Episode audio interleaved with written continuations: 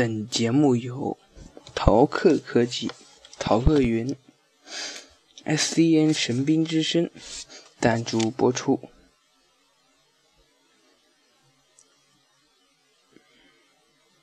各位朋友们好，我是小白白。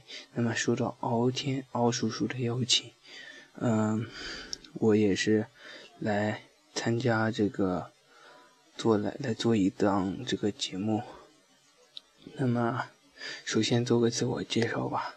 我是小白白，啊，我是，呃，我是逃课的逃课团队的一个啊成员吧。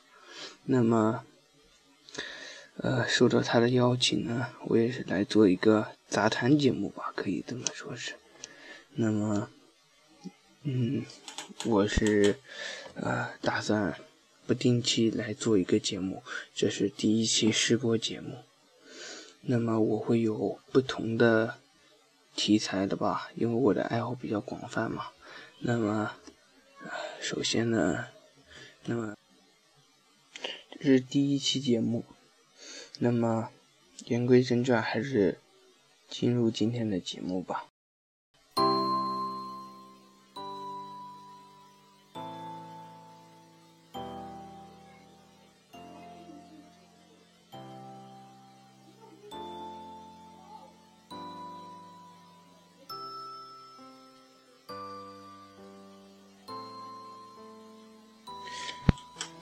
阅读是一件奇妙的事情，因为不管是墨香阵阵的纸质媒体，还是五彩斑斓的数字媒体，我们阅读的每一部作品都有其独特的光彩。普里什文的《林中小溪》。把溪水冲破阵阵障碍夺路而出的情景写得活灵活现，而溪水的愤然前进，与我们每个人的生活道路完全是一种轨迹。我们读着小溪，自然感悟了人生的哲理。鲁迅的故乡，通过对比的手法，展现了故乡人。前后的变化，启发我们和作者一道追寻未来的生活。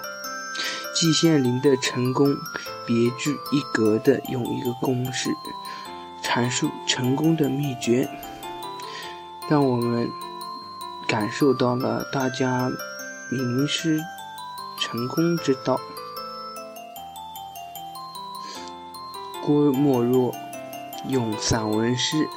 盛赞那可爱的白鹭，是一首精巧的诗，一首在骨子里的散文诗。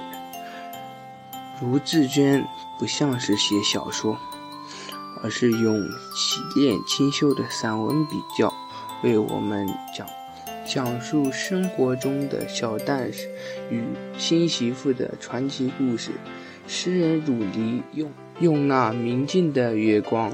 月光下的山影，沉静的旷音，营造了一种宁静而深沉的意境，表达了一种超然物外的情怀。不难看出，优秀的文学作品总是能写出常见的事物，未被人发现的或被人忘却的美。因为高水平、有经验的作家，总是无比珍惜自己内心私人定制的独特享受。他们既有一双发现美的慧眼，也有一支独特表现的神笔。优秀的文学作品倾注了作家对生活的独特感受。融入了个性化的表现手法，这无疑为读者解读了作品，打开了广阔的天地。优秀的文学作品能让每一位阅读者读出自己的知识、感情、理想等。所谓“一千个读者心目中有一千个哈姆雷特，而且随时间、境况、阅历的变化，阅读者会不断读出不同的感受。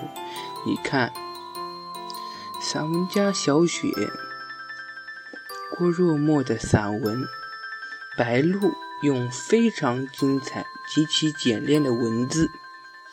书写了作者对白鹭的独特感受和独到的认识，绝妙地描绘出白鹭因为它的常见而被人忘却的美。小说家茅盾、卢志娟的小说《百合花》用细节描写了推荐、推进故事情节和塑造人物形象。作者把这两者结合得很好，而尽量让读者通过故事的发展情节和细节描写获得人物的形象。不但描出了人物的风貌，也描出了一个人物的精神世界。诗人曾卓从鲁离的一个人深夜的记忆中，切切实实地感受到了宁静。又深沉的意境，领悟到了诗人是对时代敏感的人，是盼望努力最迫切的人。三位名家依据自己独特的感受和独到见解，成就了三篇精彩的文学评论。面对这么多的文学优秀的作品，我们理应当勇敢开卷。大胆发问，珍惜自己的独特的阅读感受，并且要用自己的神笔书写自己私人定制的阅读传奇。这里提供两条锦囊妙计：一是培养语文、语言和语感和文感。语感就是对文字的感觉，语感好的人有很强的阅读敏锐性，能够。快速感知语言的信息和意蕴，文感就是文体感。阅读首先要变体，不同题材的文章有自己的独特的表达特色，这两者是提高阅读品质的前提。二是品味发问，阅读离不开自我的赏析，这样才能不断深入文本。做到常读常新，例如郭沫若的《白鹭》的开头说：“白鹭是一首精巧的诗。”结尾说：“白鹭实在是一首诗，一首蕴在骨子里的散文诗。”在阅读的时候，我们应该想一想，结尾的表达为什么和开头不一样呢？卢志娟的小说《百合花》最后写新媳妇气汹汹的神态，是否和之前的形象判若两人？鲁离的一个深夜的记忆是如何展开联想和想象的呢？